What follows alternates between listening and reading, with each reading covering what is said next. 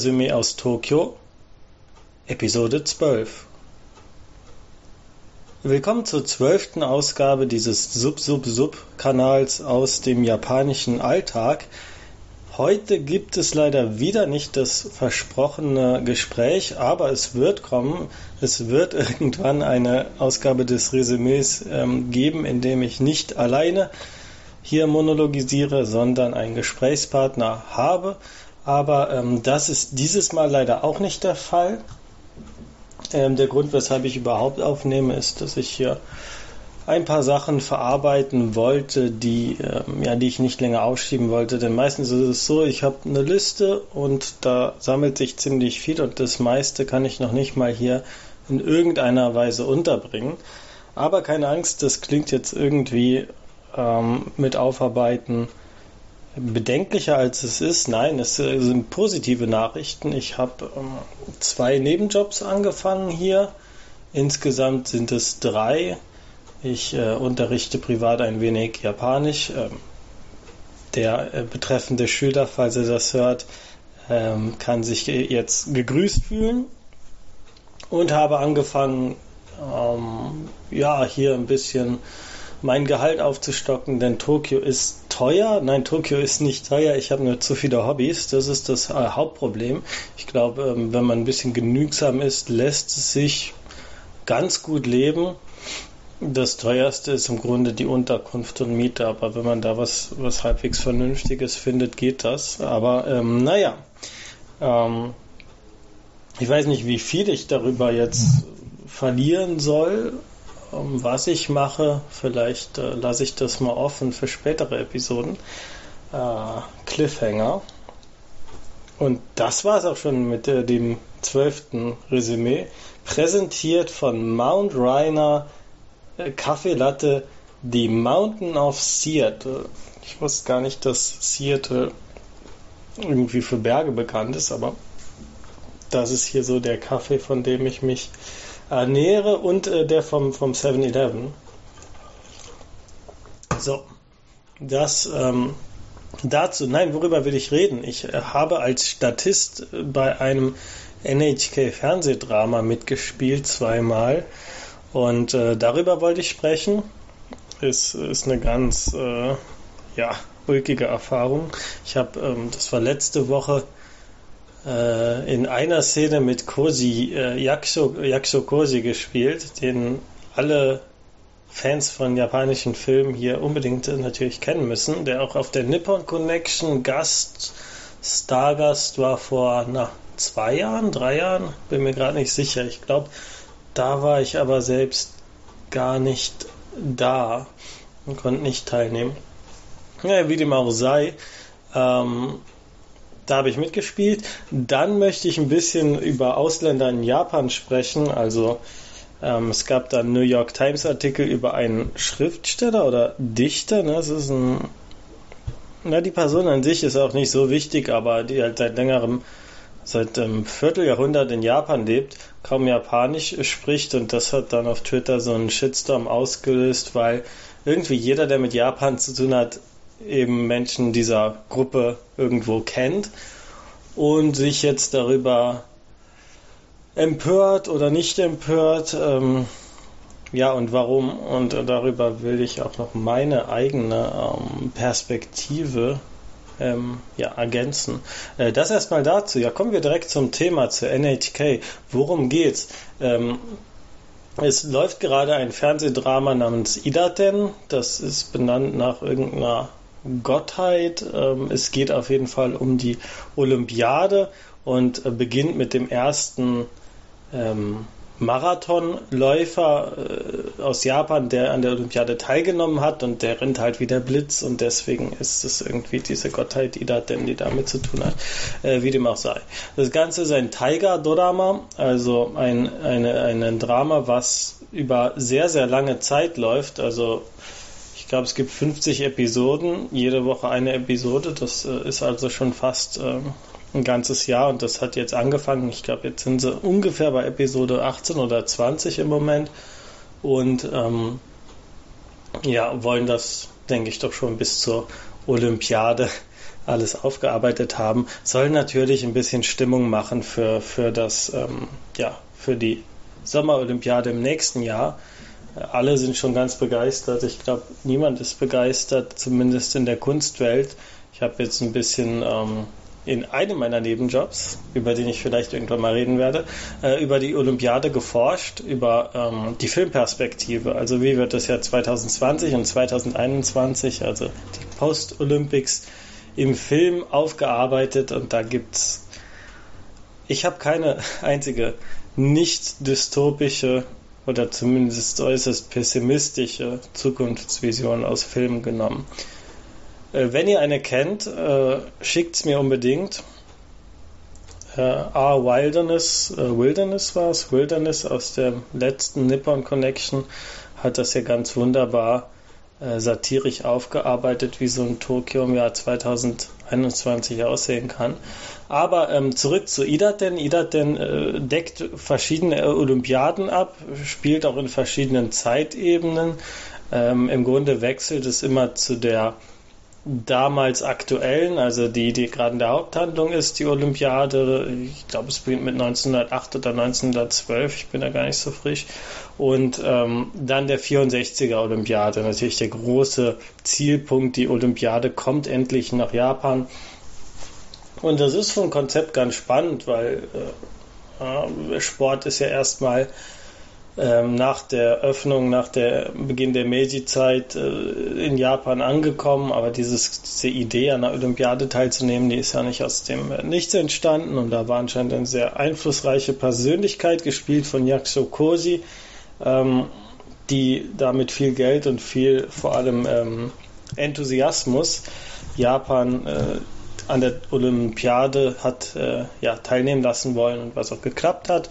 Und es äh, geht, glaube ich, vor allem um die Olympiaden logischerweise, in denen japanische Sportler gute Leistungen, hervorragende Leistungen, äh, ja, ähm, wie sagt man, Leistungen erbracht haben. Das ist es. Ähm, ich habe als Statist, äh, erstmal, wie bin ich als Statist überhaupt rangekommen? Eine Freundin hatte einen Flyer im Studentenwohnheim gesehen und sie haben gerade Ausländer gesucht. Ähm, die meisten Olympiaden finden nicht in äh, Japan statt oder in asiatischen Ländern. Deswegen suchen sie natürlich Statisten, vor allem weiße Statisten. Und ähm, ich durfte zweimal als Journalist dort äh, im Bild stehen.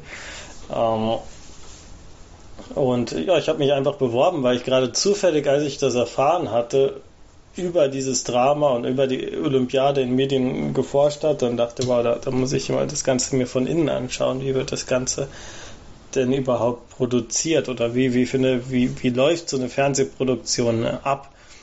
Und äh, so viel kann ich auch sagen, äh, es wird besser bezahlt als, als, ähm, als die Freiwilligen die äh, an der Olympiade aushelfen und was weiß ich, dolmetschen oder den Weg zeigen oder so. Ähm, was irgendwie auch ganz traurig ist auf eine Weise. Naja, also ich äh, war damals, also ich war zweimal dabei ähm, und habe in der 32er und der 36er Olympiade gespielt. 36, ja, es ist die äh, Olympiade in Berlin, die Nazi-Olympiade. Anscheinend hatten sie sogar einen ähm, Hitler aus dem Ruhrgebiet einen aus dem Ruhrpott einfliegen lassen, wenn ich das richtig gehört habe, den ich leider nicht gesehen habe, aber ähm, ja, im Dreh, den ich letzte Woche beigewohnt hatte, hatten sie auch schön äh, SS-Wachen äh, da und, und Nazi-Flaggen im Studio und alles. Naja, ich bin auf jeden Fall froh, dass sie mich nicht in so eine Uniform gesteckt hatten, was auch furchtbar ist, wenn man sich vorstellt, zehn Stunden da in so einer SS-Uniform sich totzuschwitzen, ähm, sondern war einfach als äh, Filmjournalist oder was auch immer. Und das erste Mal war, war wie gesagt, 32er Olympiade. Ich glaube, San Francisco. San Francisco oder Los Angeles. Ich bin mir nicht sicher. Auf jeden Fall hat es natürlich nicht in Amerika gespielt, sondern in äh, Chiba. Äh, Chiba, die Nachbarpräfektur von äh, Tokio, die ich noch nicht besucht hatte. Also natürlich bin ich über den äh, Narita-Flughafen dort mal angekommen, aber jetzt nicht, dass ich mich da irgendwie umgeschaut hätte. Ist natürlich auch bekannt fürs Disneyland und, und den ganzen Quatsch, aber ist auch von der Natur ganz schön. Also ziemlich viel Grün, vor allem im Vergleich zu Tokio. Und das war eine Gelegenheit, da mal hinzukommen. Und äh, ja, habe ich sehr äh, genossen, äh, dieses, diesen amerikanischen Trainingspool-Setting äh, mitten in den Bergen und Wäldern von Chiba. Äh, genau, die 32er Olympiade, da gab es anscheinend zwei, drei sehr gute japanische Schwimmer und ähm, da habe ich einer Szene beigewohnt. Also und sollte so das äh, ja, Recherche äh, vorspielen und so. Also ähm, wann das rauskommt, kann ich nicht sagen. Also äh, Episode 30 bis 40 irgendwo in dem Zeitraum wird das wird das ähm, werde ich da zu sehen sein. Aber ähm, das ist auch gar nicht so wichtig, weil ich glaube, das sind höchstens zwei Minuten, die da gedreht wurden. Zwei bis fünf und von denen die paar Sekunden, die man zu sehen ist. Also ich äh, bin da jetzt nicht in der Motivation hingegangen, da jetzt als großer Schauspieler berühmt zu werden und ähm, das ist ganz lustig, weil viele sind tatsächlich aus dieser Motivation da. Und es gibt ja immer so Witze, ich rede jetzt mal ein bisschen aus dem Nähkästchen, es gibt so böse Witze, dass der Englischlehrer quasi die niedrigste Form des Ausländers in, in Japan ist, weil das nun mal die Sache ist, die zumindest jeder der äh, weiß ist, weil wer weiß ist, ist, ist erstmal fähig der englischen Sprache, egal woher er kommt oder sie. Und ähm, das ist so, wo sich halt viele irgendwie über Wasser halten, bis sie dann was, was, was anderes finden. Die wenigsten sind wirklich äh, Vollblut-Englischlehrer und, und sind da ausgebildet. Aber äh, noch eine Stufe niedriger würde ich äh, fast schon sagen, sind, sind Fernseh Fernsehstatisten. Also das ist sehr, sehr interessant, das Milieu, was man da auffindet. Ähm, will jetzt auch nicht so viel ins Lästern geraten, weil ich da auch tatsächlich sehr viele sehr interessante Menschen kennengelernt habe, die äh, tatsächlich äh, Schauspielerfahrung haben oder aus ganz anderen Feldern kommen, studieren oder arbeiten. Ich glaube, einer war so ein Business und der denkt halt, ja, hab gerade Zeit, mach halt nebenbei so ein bisschen das. Und übrigens, das kann ich allen empfehlen, die längere Zeit in Japan sind, sei es für ein Auslandsstudium oder Work and Travel oder so. Und wenn man halbwegs fotografierbar aussieht, also wenn man ähm, es muss ja nicht unbedingt den, den, den deutschen Schönheitsstandards oder Modelstandards genügen, aber manchmal äh, gibt es ja den Fall, dass, dass gewisse Modeltypen in, in Japan äh, wesentlich äh, ja, attraktiver sehen. Also vor allem das Androgyne, das also hagere Typen, ganz schmal, wenig Muskeln, kein Bart, ein bisschen Bubi und so. Das äh, geht hier viel besser als ähm, oder ist hier wesentlich attraktiver, glaube ich, als in Deutschland. Und ähm, dann lässt man sich einfach in so eine Agency einschreiben, in so ein Simo-Show. Im Grunde ist das äh, genauso wie bei den ganzen Idols oder den Fernseh Talento und, und Comedians, also die sind alle in so einer Agentur und die werden dann vermittelt. Und äh, so ist das im kleinen Rahmen da natürlich auch. Also wenn die gerade irgendeinen Ausländer für irgendeine Werbung brauchen oder als Statist oder so, ähm, wird man da angeschrieben, bekommt äh, über den natürlich sein Geld. Die bekommen übrigens höhere Gagen als ich als Student.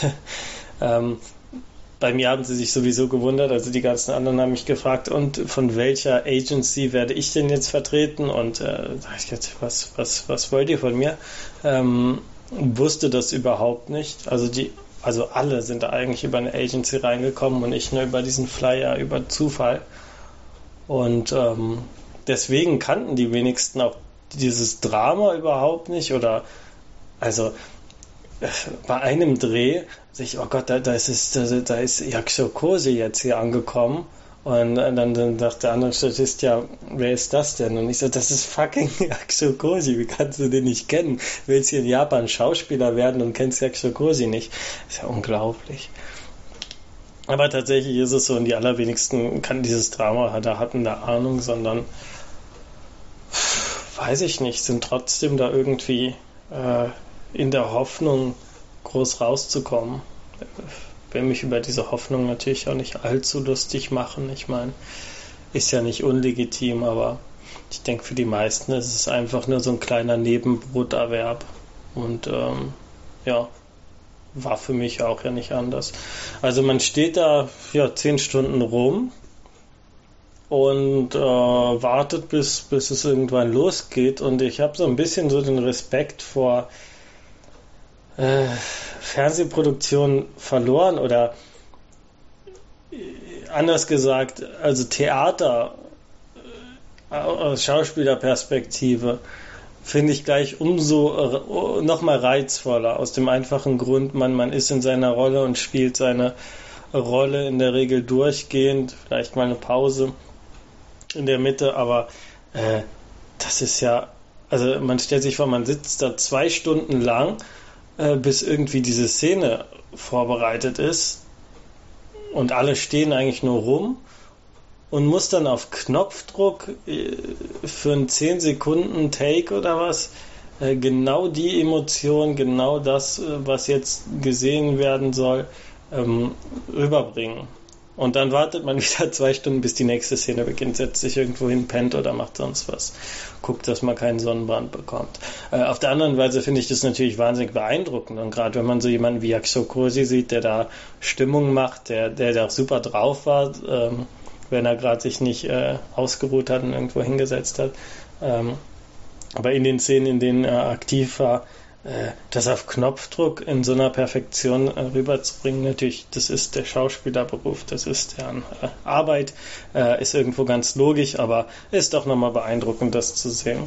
Wenn ich noch gesehen habe an, an Berühmtheiten Saito Takumi, der, der so als junger Schönling da ganz bekannt ist. Ich kannte ihn ehrlich gesagt nur als Regisseur von ähm, äh, Blanc, Blanc Satin, ich weiß nicht, Blank 13, diese Geschichte, irgendwie der Vater verstirbt und dann die Beerdigung sieht, also ein ganz ähm, schöner kurzer Film. Ähm, hat jetzt auch als Regisseur und als äh, Hauptdarsteller oder ich glaube Produzent und Hauptdarsteller von Masang Horoki Nisen Nisero Nisero, also dieses auch Olympiading, in dem auch die Olympiade nicht allzu äh, ja, in dem die Olympiade ja ausfällt und äh, im Setting, was ja Probleme mit der Regierung gab und so weiter, hatte ich alles schon im Podcast hier äh, genannt. Ähm, und der war, der war in dieser, als Schwimmer irgendwie in dieser San Francisco Olympiade und so.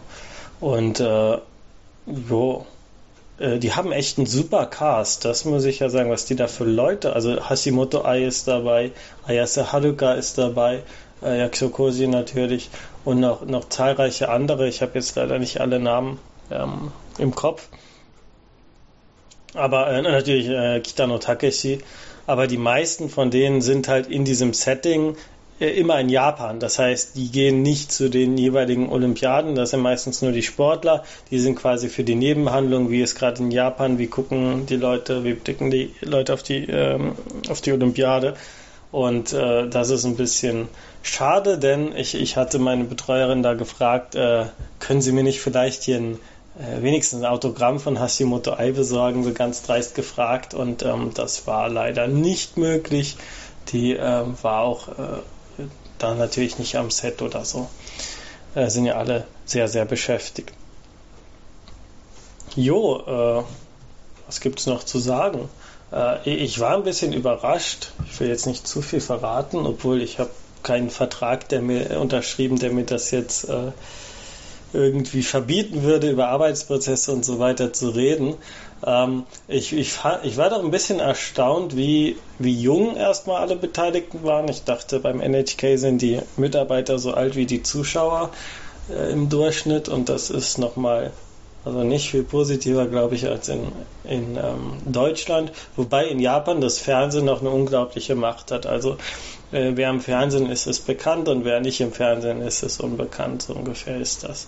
Auch wenn YouTuber jetzt nach und nach immer, immer ähm, ja, mehr Einfluss gewinnen und wirklich große Zahl von Zuschauern haben, ändert das noch nichts an dieser äh, Tatsache. Das ist, glaube ich, ein bisschen anders als in äh, Deutschland, wo man sich, glaube ich, nicht mehr so sehr ums Fernsehen kümmert. Naja, ähm, wie kam ich jetzt da drauf? Fernsehen, äh, genau, also sehr für junge Leute und es war vom Ablauf. Also jedes, jedes äh, Universitätsseminar, jeder Unterricht, alles, jeder Prozess äh, bei der Post oder egal wo, alles ist in Japan in der Regel wirklich bis ins kleinste Detail geplant. Das ist ja auch die Arbeitsweise, dass man wirklich alles in tausend Besprechungen vor äh, bespricht, damit es auch keine Unsicherheiten gibt, keine Probleme, nichts. Und dann soll der Ablauf möglichst problemlos äh, vonstatten gehen. Und das sieht man oder das merkt man vor allem bei so Indie-Produktionen, wo sie einfach kein Geld haben. Und so Filme wie 100 Yen Love oder den Film ähm, hier Kimi wa Kimi, Kimiga Kimi de Kimida, das war es, den ich letztes äh, in Episode 11 besprochen hatte, der, ähm, die wurden alle in zwei, drei Wochen gedreht. Das ist, das ist unvorstellbar, in welchem Tempo das abgeht. Gut, da gab es auch jetzt vielleicht nicht so die äh, weltbewegenden Sets, die hätten aufgebaut werden müssen und so. Aber dennoch ist das, ist das eine unglaubliche Geschwindigkeit. Und ich erinnere mich vage an eine Doku über äh, Kurosawa Akira, wie er ran gedreht hat oder so, mit welcher wahnsinnigen Geschwindigkeit oder ähm, Umzugsfirmen in Japan. Ich bin ja einmal umgezogen, seit ich hier bin und äh, ich habe noch nie so schnell arbeitende Leute gesehen. Also äh, das, das, da, da wurde mir schwindelig. Das ist, das war eine der, der wirklich beeindruckendsten Dinge, die ich hier erlebt habe, war, war, war diesen Umzug da zuzuschauen. Ähm, äh, fast Herzrasen bekommen. Äh, naja, und deswegen war ich überrascht, dass es äh, hier doch ziemlich äh, ja ziemlich lange gedauert hat, bis alles äh, so war, wie es sein sollte. Und die Schauspieler hatten zum Glück langen Atem und äh, Yakuso Kosi, der ähm, also keine Star-Allüren habe ich da feststellen können. Der war wirklich äh, super äh, nett und alles und äh, hat immer wieder gefragt, soll ich das so machen? Ist das so okay? Anstatt zu sagen, hier gib ähm, gib mir vernünftige Anweisungen oder so. Äh, ja, also äh, hat, hat, äh, also das hat jetzt meinen mein Eindruck äh, von ihm als, als Menschen und als, als Schauspieler nicht äh, entzaubert, im Gegenteil. Und äh, er, hat, er trägt ja immer so einen Bart und Anzug und also wie so ein halt ähm, japanischer Unternehmer der, der, der älteren Generation was irgendwie auch irgendwie sie aus wie so ein, wie so ein niedlicher Opa. Ähm, Finde ich, finde ich ganz toll da. Äh, genau. Äh, weiter zum Setting werde ich nicht viel sagen. Zum Inhalt, ja, es ist halt, es ist halt Japan und es ist irgendwie, es geht mehr um dieses nationale Identitätsding und warum Japan so super ist, äh, als um die Olympiade. Die ist nur so ein Aufmacher und das ist, das ist halt nicht gerade sehr reflektiert. Es ist nicht, ähm, es ist sehr pathetisch und äh, also ich habe mich ab Episode 3 gelangweilt. Das ist furchtbar, das zu sagen, wenn man da selbst irgendwie mit, mitgearbeitet hat. Aber im, wenigstens habe ich es im Gegensatz zu den meisten anderen Statisten, die da, die da angestellt sind, habe ich es mir auch angeschaut, was, was da, was das für ein Ding ist. Ja. Das muss ich ja wenigstens noch äh, für mich dazu gut halten. Äh, es ist übrigens, soweit ich das richtig gehört habe, derselbe äh, Regisseur wie der von Amachan. Und Amachan ist ja auch, glaube ich, über Japan hinaus doch ziemlich beliebt. Das ist eines der beliebtesten Fernsehdramen, spielt im Nordosten Japans. Ist auch sehr toll. Also ich habe mir mal ein paar Episoden angeschaut. Ähm, konnte es nicht weiterschauen, weil wegen Pierre Taki, unserem super Genki Groove Musiker und Schauspieler in jedem zweiten Fernsehdrama, der wegen Koks hier festgenommen wurde, äh, haben sie das Ganze von der NHK-Videothek ähm, genommen, die furchtbar ist. Also ich lobe mir mein ZDF, ich wiederhole mich hier, glaube ich, aber ähm, wie bescheuert ist das denn? Ich bezahle da äh, 1000 äh, Yen im Monat für so einen On-Demand-Service, der viel zu langsam ist und ständig hängen bleibt. Und dann kann ich noch nicht mal die Serien schauen, weil, weil sie, die haben alle Episoden und bei Amazon generell alles, weil der da anscheinend äh, ganz wichtig war, äh, einfach runtergenommen. Ich hoffe, das hat sich jetzt geändert, aber äh, was für ein Unfug. Also, mh, äh, ja. Und ich weiß jetzt auch nicht, ob ich mir extra nochmal die Episoden anschaue, in denen ich da vielleicht äh, vorkomme und da 200, 300 Yen für bezahle. Ähm, obwohl, sollte man schon machen, oder?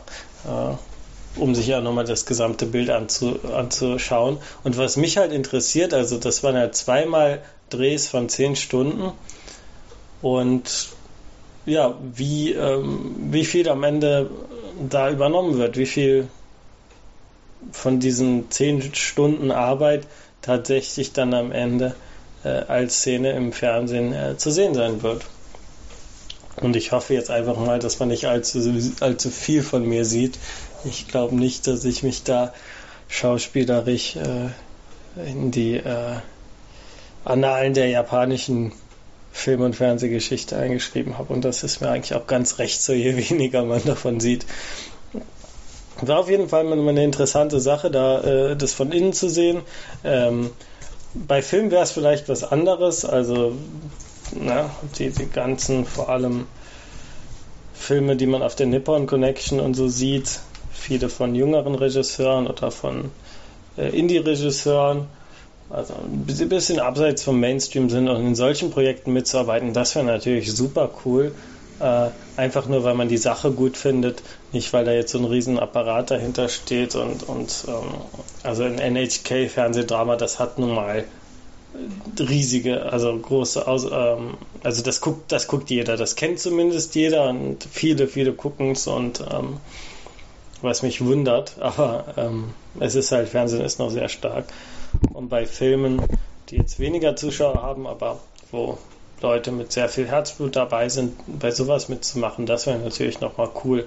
Aber ich glaube, beim Fernsehen sehe ich da erstmal nicht meine Zukunft, also hier in äh, Japan. Ich war auch vorher noch nie im, im, im wusste gar nicht, wo das NHK-Zentrum ist. Das ist in äh, Shibuya, äh, 10, 15 Minuten von der, vom Bahnhof entfernt. Äh, ist eine ganz schöne Gegend in der Nähe vom äh, Yoyogi Park, also einer der großen, drei großen Grünflächen mitten in Tokio, neben dem Shinjuku Gyoen und dem Kaiserpalast und dem Ueno Park natürlich. Ja, das äh, auch mal von innen zu sehen. Die Mensa von der NHK ist jetzt auch nicht das Geilste. Das ist nicht viel besser als an anderen Universitäten oder so. Ähm, aber ja, es war ja irgendwo auch äh, meine Absicht, in diesem Auslandsjahr so viele Orte wie möglich zu besuchen, so viele, äh, wie sagen wir, Milieus und so weiter äh, äh, ja, mir anzuschauen. Dass, äh, wenn man ein ganzes Jahr vor sich hat, ist man oft ja eher träge und denkt sich, ist ja noch Zeit. Und das war bei meinem letzten Auslandsjahr so. Und äh, das ist jetzt auf jeden Fall ganz anders. Also ich versuche da keine Sekunde ähm, ungenutzt verstreichen zu lassen. Und apropos Milieu ist ja einmal, äh, als ich äh, zum NHK-Studio gegangen bin, beim ersten Dreh war das, vor dem ersten Dreh, äh, hatte ich noch ein bisschen Zeit äh, und wollte mich in einen Café setzen und setze mich immer gerne ein paar Ketten, äh, Dotur oder egal was, Excelsior, egal. Ähm, und da war aber nichts direkt vor, vor dem Studio und ähm, bin dann auf ein, zwei Cafés gestoßen, habe mich in, in eins reingesetzt und war sehr, sehr unangenehm berührt und habe mich auch gar nicht mehr wie in Japan gefühlt. Also das war so ein richtiges, also ich glaube, da waren auch viele vom, die irgendwie mit, mit Fernsehen oder NHK zu tun haben. Das waren halt so überall junge Leute mit Projekten, so, so ein richtiges Hipster-Scheiß-Ding, in dem dann nur Leute sitzen, die, die, die glauben, sie machen das Wichtigste der Welt und wahrscheinlich äh, auch nur so tun. Also zumindest Leute, die wirklich wichtige Sachen machen, äh, haben nicht diese Art von Ausstrahlung da. Und ich, ich weiß gar nicht, was das war. Sowas habe ich in Japan noch nie erlebt. Also hier gibt es natürlich auch viele Leute, die sich irgendwie ja äh, äußerlich dann immer so ihrer Rolle anpassen und dann so tun, als seien sie jetzt, also wer jetzt so das Image von sich erzeugen will, dass er viel liest, hat halt diesen Look und so und dann diesen, jenen Look. Und äh, da gibt es natürlich auch viel Prätentiöses, viel, was, was sehr, sehr lächerlich äh, wirkt auf, auf, ähm, bei genauerer Betrachtung. Aber äh, Gottes Willen, was ist das denn? Also, ähm, keine Ahnung. Also, als hätte sich ein Spalt aufgemacht äh, in ein Paralleluniversum und ich war in einem ganz, ähm, ganz anderen Universum, ja. Äh, das finde ich ja in Kettenläden äh, ganz toll, weil man eben nicht diese Milieukonzentration, wie man es nennen mag, hat, äh, sondern in so einem normalen äh, Dotur oder so hat man in der Regel einen ziemlich interessanten Querschnitt durch die Gesellschaft. Vom äh, Mitarbeiter, irgendwelcher Firmen, äh, Schüler, die ihre Hausaufgaben machen, irgendwelche Tantchen, die äh, über, was weiß ich, über ihre Auslandsreisen quatschen und so. Da hat man in der Regel alles ähm, und, und äh, das finde ich deswegen nochmal spannender als jetzt irgendwelche äh, schicken Cafés, wo sich dann gewisse Gruppen treffen. Ähm, jo. Äh, das auf jeden Fall dazu noch. Ähm, ja, und damit wäre ich, glaube ich, mit meinem NHK-Thema äh, fertig.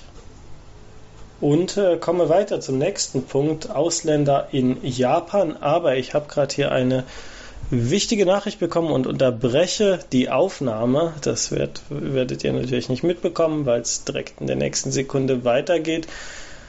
Also äh, weiter geht's. So, das Fallen der Tasse signalisiert einen Riss im Raum-Zeitgefüge, denn äh, wenn ihr glaubt, dass ich seit dem Gespräch, was zur Unterbrechung des Podcasts geführt hat, mich direkt wieder ans ähm, Aufnahmegerät gesetzt hat, dann irrt ihr, denn es sind tatsächlich zwei Wochen vergangen in diesem Podcast hier, also seit der letzten Podcast-Minute. Und ich habe wirklich keine Zeit gefunden, aufzunehmen. Ähm, vier Tage die Woche bin ich mit meinem Nebenjob beschäftigt und die anderen zwei äh, mit Universität. Und die Woche hat nun mal nicht genug Tage. Das ist das Hauptproblem äh, in meinem jetzigen Alltag. Ähm, also, wo war ich äh, stehen geblieben? Ich habe mir nochmal die ja, meine Aufnahme von vor zwei Wochen angehört. Es ging um Ausländer in Japan und zwar ähm, Aufhänger war ein Artikel der New York Times, der am 22. April erschien, von einem über einen gewissen Pico Ayer, ein, ich weiß nicht, ob man den Namen richtig ausspricht, ähm, Schriftsteller und Dichter, der seit einem Vierteljahrhundert in Japan lebt. Hier steht He reflects on a quarter century of life in Japan. Und was ist jetzt das Problem daran oder wieso wird dieser Artikel äh, zu so einem großen Thema auf Twitter? Wer es mitbekommen hat, ähm, es ist schon längst wieder ähm, ja, neue Aufreger rundgegangen, das ist nicht mehr aktuell, aber wer es mitbekommen hat, ähm, wird die, die Diskussion um äh, Exotismus, also von Exotik, nicht von Exorzismus, äh, Orientalismus, äh, viel äh, White Privilege, äh, ja, verschiedene Aspekte, unter denen dieser Artikel kritisiert wurde. Und warum? Nicht, weil der Mann einfach nur ein Vierteljahrhundert in Japan lebt, sondern ähm, weil er nicht nur die Sprache nicht äh, lernt, sondern sie gar nicht lernen will. Und es steht hier wunderbar in einem, in einem kleinen Diss fast schon in, in, im Artikel, He's a big proponent of his own ignorance, saying he doesn't choose to learn more than a smattering of Japanese because he needs mystery and a sense of open space in life, something to offset the sense of the familiar. Was jetzt gar nicht mal so unüblich ist für Schriftsteller, dass sie irgendwie in anderen äh, Ländern im Exil leben, wo sie eine gewisse Distanz zu ihrer Heimat haben und von da aus und das als kreativen ja, kreativen, äh, wie soll man sagen, Freiraum nutzen. Das, ähm, wenn man sich so Christian Krachts Twitter-Account anschaut, der ist ja auch ständig irgendwo auf der Welt, spricht natürlich von einem gewissen Privileg, dass man am anderen Ende der Welt einfach so leben kann, äh, alleine, mehr oder weniger, oder ohne in einer größeren Immigrantengruppe und äh, dort sein, seiner Arbeit nachgehen kann, ohne sich den Gepflogenheiten oder allein, ja, dem Alltag in diesem Land stellen zu müssen. Also ein wirklich komplettes Exil. Und ja, äh, reflektieren wir mal ein bisschen hier, worum es ähm, was hier schlimm ist oder nicht, worum es geht. Also ähm, Vierteljahrhundert in Japan, 25 Jahre. Das ist also niemand, der da jetzt nur kurz für ein bisschen Abstand von der Welt oder was oder von seinem Alltag dorthin geht und auch niemand, der da ungeplant ist oder einfach nur eine Station in seinem Leben hat, von der er nicht weiß, wann sie endet, sondern der äh, hat sich da schon eingelebt, hat natürlich auch äh, geheiratet, eine japanische Frau, äh, Hidoko, zwei Kinder, steht im Artikel, und natürlich kam dann die Kritik, äh, die Frau lässt hier, äh, lässt hier alles seinen ganzen Alltag von der Frau erledigen, während er da seiner Arbeit nachgeht, äh, lebt er quasi wie die, wie die Made im, im Speck mehr oder minder. Und äh, soweit so schlimm äh, bezeichnet sie noch in so einem herabschauenden ähm, Nebensatz als, als äh, doof oder wie er das nennt, als äh, Buddhist Ideal of the Blank Mind, also dass man äh, nach zen-buddhistischem Unsinn dann seinen, seinen Kopf leert von, von unnötigen Gedanken und so. Und das ist so, bezeichnet ja seine Frau, wahrscheinlich hat er keine Ahnung, was, was die da. Also, da kommt zumindest mal die New York Times zu Hilfe und sagt, dass die Frau eher witty oder quick-witted ähm, als äh, gedankenlos wirkt. Also wenigstens noch ein bisschen zur Ehrenverteidigung der New York Times.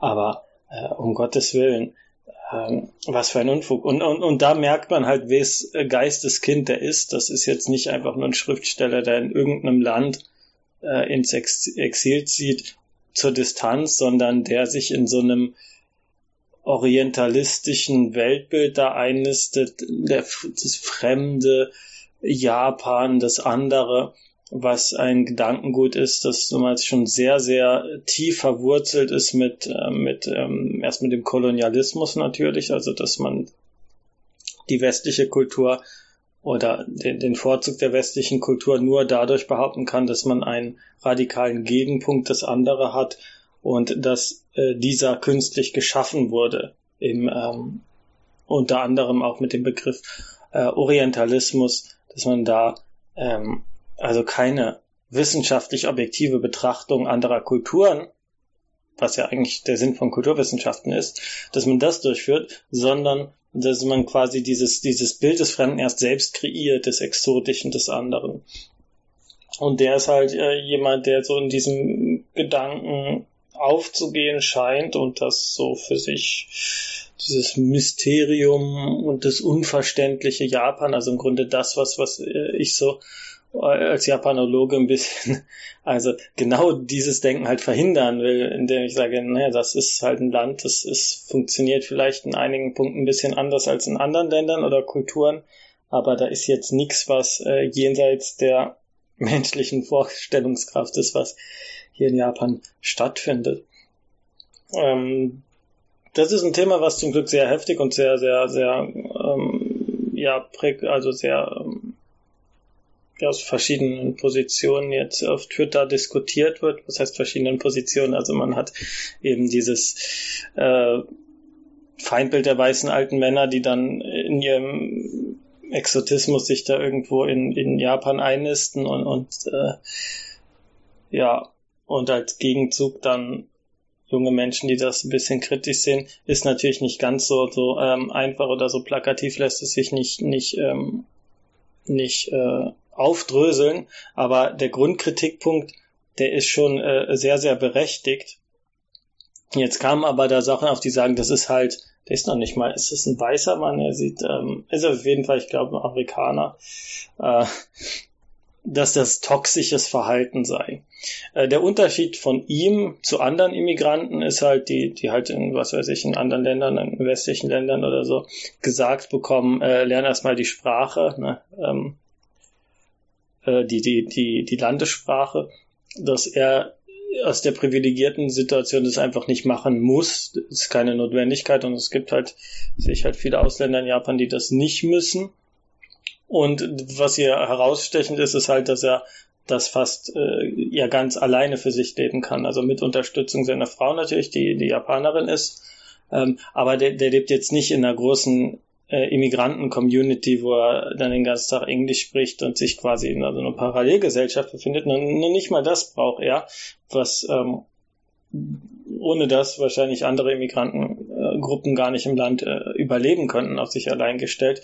Da zeigt sich ähm, auf jeden Fall dieses ähm, Privileg aus dem, äh, aus dem Westen zu sein. Und äh, die Sache an sich äh, toxisch ähm, wird natürlich auch im, im Bezug zu seiner Frau gesagt, also dass seine Frau hier die ganze Arbeit für ihn machen muss oder diesen ganzen Behördensachen, der ganze Kram mit der Realität, denn ähm, ja alles, was, was die japanische Sprache und das Land und ähm, die Anforderungen, die, die man halt erfüllen muss, um in dem Land zu, zu leben, Behördengänge, Post, äh, Gedöns, dass die das alles für ihn übernimmt und dass das ja ja irgendwie toxisch sei. Und das wäre natürlich objektiv betrachtet der Fall, äh, das Problem ist jetzt, oder die Frage, die man sich stellen muss, ist, geht es der Frau damit signifikant schlechter als anderen japanischen Frauen? Also sie ist ja in die Ehe eingezogen, quasi mit der, ja, fast schon selbst, mit dem fast schon selbstverständlichen Rollenbild, dass es die Aufgabe der Hausfrau ist, dem Mann den Rücken frei zu machen. Und ich denke jetzt nicht, dass er seine Frau da schlechter behandelt, ihr weniger Aufmerksamkeit gibt und ihr weniger Arbeit abnimmt als ein japanischer Durchschnittsmann.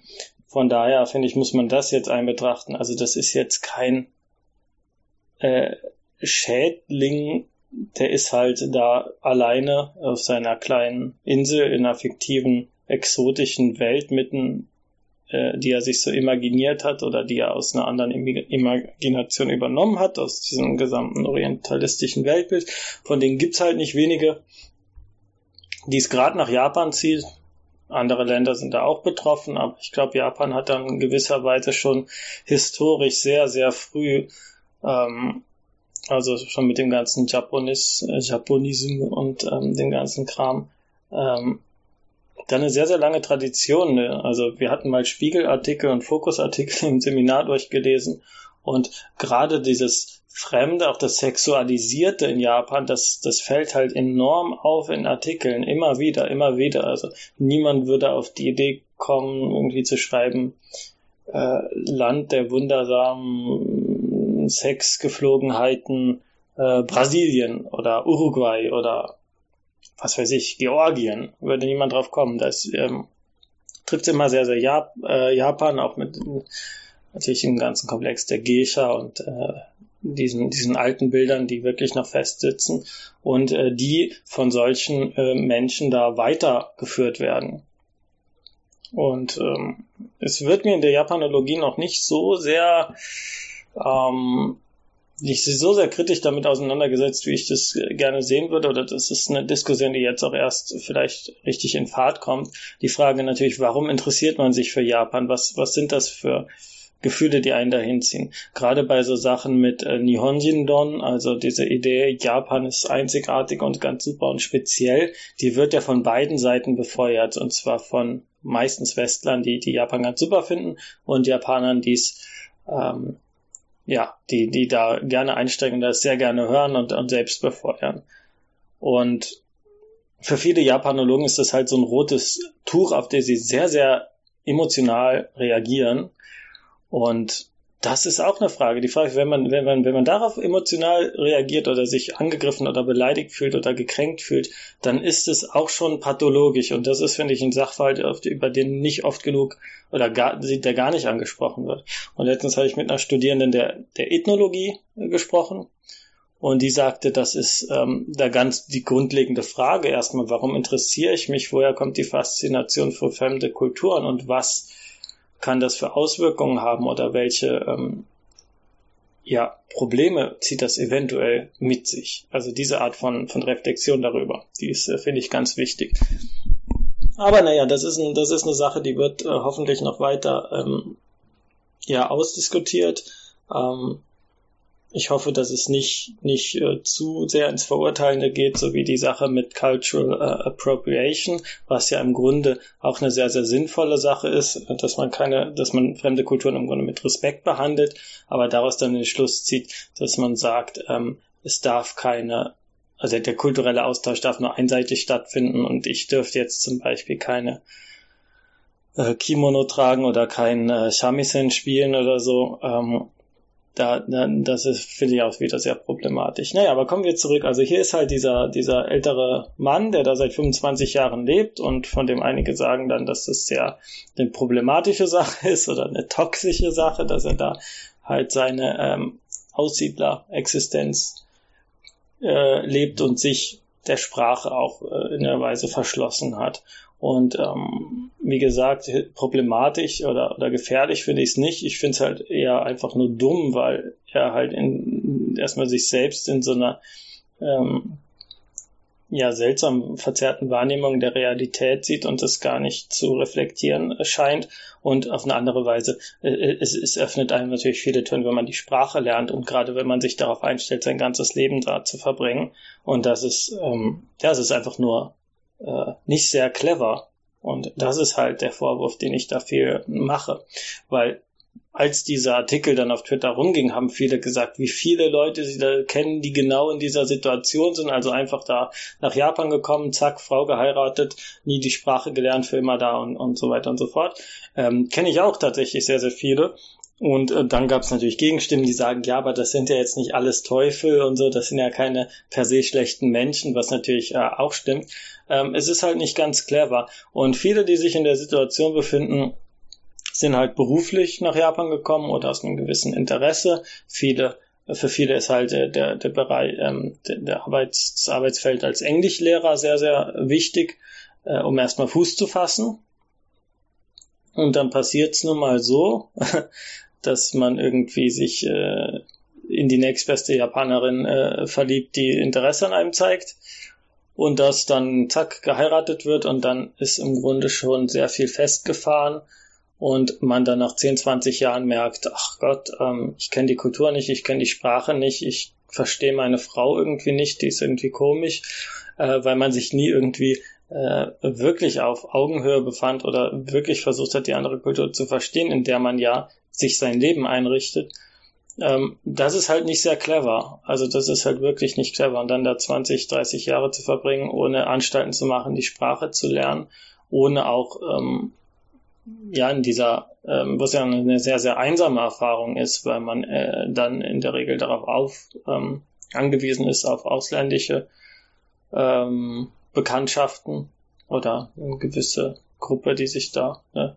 die man sich da sucht, die, die eine ähnliche Existenz führen, aber in der Regel endet so, dass man halt wie, ähm, ja, dass man ganz abgespalten ist und äh, eine wirklich einsame Existenz führt, ganz alleine, äh, abseits vom Arbeitsplatz. Aber, ja. Ähm, was hatte ich dazu noch zu sagen? Äh, ich ähm, naja, also jetzt gerade mit dieser, mit dieser Hochzeitsfrage da. Äh, das ein Problem ist natürlich, man heiratet, wenn man im Arbeits, also wenn man wirklich im Alltagsarbeit, äh, Alltagsarbeit, Arbeitsalltag äh, drin ist und dann irgendwie, Beispiel, man arbeitet halt in, in so einer Englischschule und dann äh, zufällig eine Schülerin zeigt Interesse an einem und zack, geheiratet. Man hat ja auch nicht wirklich Zeit, äh, sich miteinander irgendwie auseinanderzusetzen. Und kommt, und das ist gerade ne, aus Amerika und Europa, mit so einem sehr, sehr verzerrten Bild über japanische Frauen da rein und wundert sich nachher, dass es dann doch nicht so ist, wie, wie, wie, wie, wie dieses Bild es suggeriert. Also ich gehe jetzt nicht von den schlimmsten Fantasien aus, von dem unterwürfig dozilen, was man dann irgendwie japanischen Frauen unterstellt. Ähm, es ist mal eine sehr, sehr Geschlechts, Geschlechter getrennte und Geschlechter hierarchisiert, durchhierarchisierte äh, Gesellschaft und mindestens das sollte man erstmal wissen, bevor man dann äh, zack heiratet und denkt, es wird schon alles. Ähm, ja, also wenn man in einem Land ist, sollte man sich also schon damit ein bisschen auseinandersetzen. Ich finde es natürlich auch super interessant, jetzt einfach mal, weiß Gott, nach Taiwan zu gehen oder nach äh, Korea oder so und äh, oder in die Mongolei äh, ohne irgendwas zu wissen und einfach mal ein Abenteuer auf mich äh, zukommen zu lassen, wäre vielleicht auch ganz spannend. Und es ist natürlich auch sehr reizvoll, da äh, komplett fremd zu sein, die Sprache nicht zu verstehen. Äh, alles ist neu, aber äh, ein Vierteljahrhundert äh, ist da schon ein bisschen, bisschen, ja, ungeschickt eingefädelt. Also spätestens dann sollte man doch wissen, äh, wo man hin will. Und äh, naja, für, für diese Person und für viele andere, also für diesen Dichter Pico Aya, ist es nicht sehr problematisch. Für, für andere schon eher, die dann vereinsamen. Er scheint ja nicht komplett zu vereinsamen.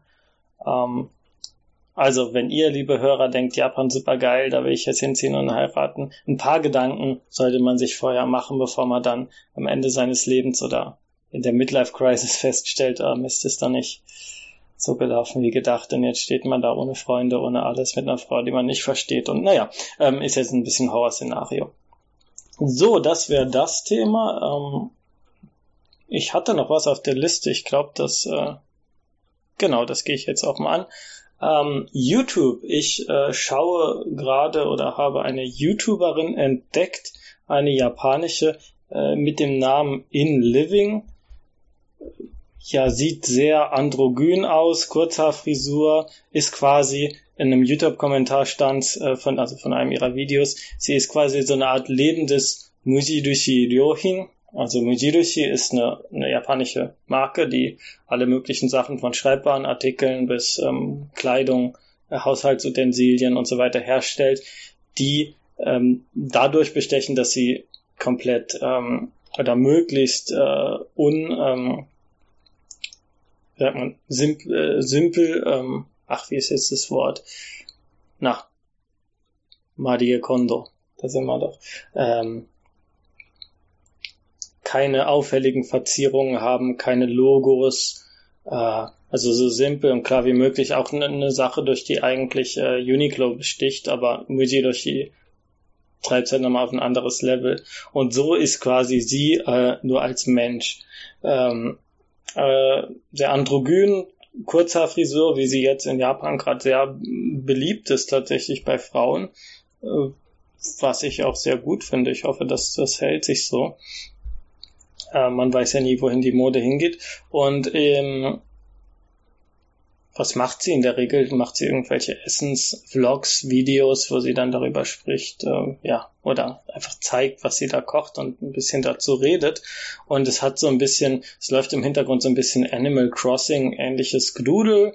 Es ist immer ganz schön, man, man hört ihr halt da ein bisschen zu. Sie hat, wie alle anderen YouTuber eigentlich auch, sehr starke Verallgemeinerung, äh, nichts zu sagen und treibt das aber auf ein ganz neues Level, weil sie wirklich, also sie sagt so Sachen wie, ja, das mag ich sehr oder das war sehr lecker oder also so Sätze, die könnte ich weder auf Deutsch noch auf Japanisch sagen, weil sie, weil sie so, so vollkommen frei von allem sind. Also es ist wirklich richtig schön zahnlose, inhaltslose, na gut, ein bisschen minimal äh, Inhalt bringen sie schon weiter, aber ähm, es hat was sehr Steriles und was natürlich schön ist, weil man sich da nicht aufregt, wenn da irgendwie, weil da jetzt keine krassen Meinungen oder nichts ähm, reinkommt, was einen persönlich angreifen könnte. Was in Japan nochmal umso wichtiger ist. Also wer jetzt im Video seine Meinung irgendwie kundtut und krass, äh, was weiß ich, politisch wird, Stichwort Rezo, ähm, wird in Japan, glaube ich, nicht sehr warmherzig und sehr positiv aufgenommen. Auf der anderen Seite ist es natürlich total super für Leute, die Japanisch lernen, weil äh, sie sehr, sehr einfache Sätze spricht. Ist jetzt, glaube ich, ich weiß nicht, 25 Jahre, ähm, spricht aber wie halt, also im Wortschatz wie, wie eine Achtjährige. Ich bin jetzt wieder ganz böse am Dissen. Ähm, ne, ist ja irgendwie, gehört ja auch zum Programm, äh, dass sie äh, da so, ja, niedlich und äh, vollkommen zahnlos, also steril da vor sich hin spricht. Äh, ein Video sehe ich gerade, was ist in meinem Kühlschrank. Macht das auch immer schön noch mit englischen, ich glaube Untertitel gibt's auch, aber zumindest in, in den ähm, Videotiteln Englisch, also ist da sehr ähm, auch international bemüht und wenn ich mir das anschaue, die meisten Videos haben 100.000 bis 200.000 Klicks Und ich frage mich dabei natürlich, was ist es für ein Weltbild, was hier produziert wird und was hier von anderen gemocht wird. Das ähm, ne, bei der ganzen Kritik, die in Deutschland an YouTubern geübt wird, jetzt, ich meine jetzt nicht die Kritik von irgendwelchen Fernsehmachern, die halt Angst haben, dass ihnen das Publikum oder dass sie weniger Medienmacht haben als, als irgendwelche YouTuber mittlerweile. Ähm, nein, äh, ich meine so Sachen wie Jan Böhmermann ähm, macht irgendwelche äh, Bibi und Tina oder ne, wer ist die Bibis Beauty Palace oder so nieder, ähm, weil es im Grunde nur Werbesendungen sind für, für, für Teenager, die einen Lebensstil vermarkten, also Authentizität, ich bin so wie ich bin und geil und toll und äh, werdet doch so wie ich, also so ein bisschen moderner Popstar, nur halt ohne Musik. Ähm, und, und, und, und äh, da gibt's halt ein ganz klares äh, ein ganz klarer Lebensstil, eine ganz klare ähm, Realität, die da vermittelt wird oder die da aufgebaut wird künstlich und die rezipiert wird und die gut gefunden wird oder positiv ankommt. Und ähm, das ist natürlich in Japan nicht anders, nur, nur, nur welche Realität da aufgebaut wird oder was da gezeigt wird, ist natürlich äh, ganz radikal anders. YouTube habe ich mir auch sagen lassen, ist in Japan ähm, im Vergleich, im Gegensatz zu Instagram zum Beispiel, das ist wirklich sehr, sehr professionell. Also ähm, wer sagt, ich bin YouTuber, von dem wird in der Regel erwartet, dass er da äh, das auch als quasi Arbeits, äh, als, als Beruf wahrnimmt. Und äh, demnach ist die Quer Qualität und das äh, Schnitte, ähm, die visuelle und, und, und akustische Bearbeitung und so, da wird in der Regel viel ähm, verlangt. Und, in diesem Sinne ist In Living natürlich auch ganz wunderbar. Ähm, vollkommen inhaltsfrei, aber das ist nie selten das Kriterium bei YouTube-Kanälen, ähm, also bei diesen YouTubern, YouTubern. Ich meine jetzt nicht so Leute, die halt wirklich, denen zum Inhalt geht, die Film- oder Anime-Analysen oder sowas machen, äh, die wirklich Inhalte vermitteln wollen, sondern die, die wirklich da als Person im Mittelpunkt stehen, sind dann tendenziell doch eher Genau, langweilig. Also und, und, und was, was, was ist das für ein Lebensbild? Also es ist halt dieses äh, Musidushi Ryohin als ähm, Lebensphilosophie, also möglichst minimalistisch, möglichst ähm, ja frei von jedem ähm, Schmutz, von jeder Unannehmlichkeit. Also man sieht dann, wie sie irgendwie abwächt und, und gedöns und äh, macht. Und ähm, man, man kann gar nicht glauben, dass es in, der Wohnung überhaupt ein Staubkorn äh, gibt. Also es ist, hat so ein bisschen was von einem Videospiel. Und es ist natürlich vollkommen apolitisch ist es sowieso, aber das wundert mich jetzt nicht, dass hier nicht, nicht politisch wird. Ähm, ist jetzt Bibis Beauty Palace, denke ich auch nicht. Aber man hat wirklich null ähm, persönliche Meinung da drin. Äh, das Interessante ist, es gab dann Q&A von ihr wo sie halt Zuschauerfragen beantwortet hat. Und ähm, da wurde sie gefragt, was sie für Filme mag. Und dann sagt sie, sie mag, also Filme mag sie nicht. Also generell. Jetzt sind alle, äh, denke ich, Hörer dieses Podcasts erstmal sehr entsetzt und denken sich, wie, wie was ist das, wie, wie geht das? Äh, Kenne ich natürlich auch in, in Deutschland viele Menschen, die, die kein Interesse an Film haben. Und dann wurde sie gefragt, was sie für Musik mag und sagt sie, also hört, hört keine Musik. Also Wahnsinn, wie man so, ähm, also es ist halt ein sehr, sehr minimalistisches Leben, was sie da ähm, propagiert. Und in gewisser Weise, ich finde es halt bedenklich, weil es so komplett was, was, wo läuft's hin? Oder was ist da die Botschaft? Oder was? Es ist ein Leben, das nirgendwo aneckt. Und sie könnte im Grunde, man, man könnte sich auch vorstellen, dass sie bis auf ihre Shopping Trips nach Ikea oder zu Muji ähm, eigentlich nur in ihrer Wohnung lebt und diese nie verlässt. Also ein unauffälliges Leben, was niemandem Probleme bereitet, was ja in Japan auch sehr wichtig ist, niemandem irgendwie ein Meiwaku, eine, eine äh, ja, Last oder eine Störung zu sein. Und das ist schon sehr, sehr weit entfernt von dem, was wir in den letzten Wochen in, in Deutschland erlebt haben mit den YouTubern, die sich da jetzt politisch, wie man es, also politisch äußern. äh, mehr oder minder differenziert oder gar nicht differenziert, aber sie tun es halt einfach und sind ähm, da nicht so bedacht oder haben da so keine so große Angst, sich in irgendeiner Weise zu äußern, dass es aneckt. Und da ist hier in Living das radikale Gegenprogramm. Und ich finde das auf eine Weise, finde ich das sehr abstoßend, auf eine andere Weise sehr, sehr faszinierend. Also, das ist meine YouTube-Empfehlung in Living. Ähm, ich habe da jetzt natürlich versucht, ein bisschen tiefer ins ideologische Gestrüpp da reinzugreifen, habe nur die Oberfläche berührt, aber für die meisten ist diese Oberfläche ja äh, genau das, was sie sein soll, nämlich halt ein Video, was man sich anschaut, um irgendwie die Zeit totzuschlagen, zu prokrastinieren, ähm, was einen nicht überfordert, einen nicht mit irgendwelchen äh, Informationen überflutet. Und was ja, einfach ganz schön ist. Und für Japanisch-Lerner, äh, Lernende eine sehr große ähm, Empfehlung, weil die Dame jetzt nicht die größte äh, Meisterin von Nebensätzen ist. Und weil es wahrscheinlich, also so wie ich das gesehen habe, zu den meisten Videos auch Untertitel gibt. Also in Living. Ähm, und damit bin ich eigentlich mit meinen Themen durch. Ich äh, hätte es gerne in einem Stück alles hier runter ähm, geredet, äh, aber das ist nun mal so. Die nächste Episode wird hoffentlich das äh, erwartete Gespräch und ähm, es wird langsam auch wirklich mal Zeit, dass ich mit unserem Aalmenschen aus Osaka einen Abgleich hier führe.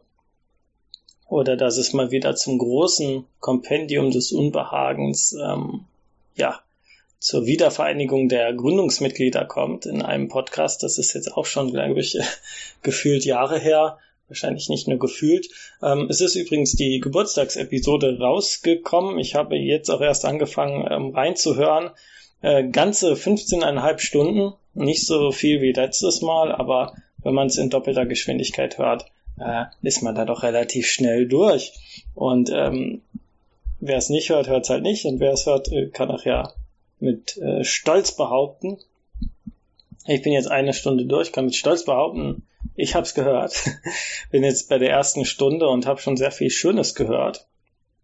Und bin immer wieder positiv überrascht über die vielen tollen Gastbeiträge und Beglückwünschungen, die wir da bekommen haben. Und ich habe, na, was habe ich hier?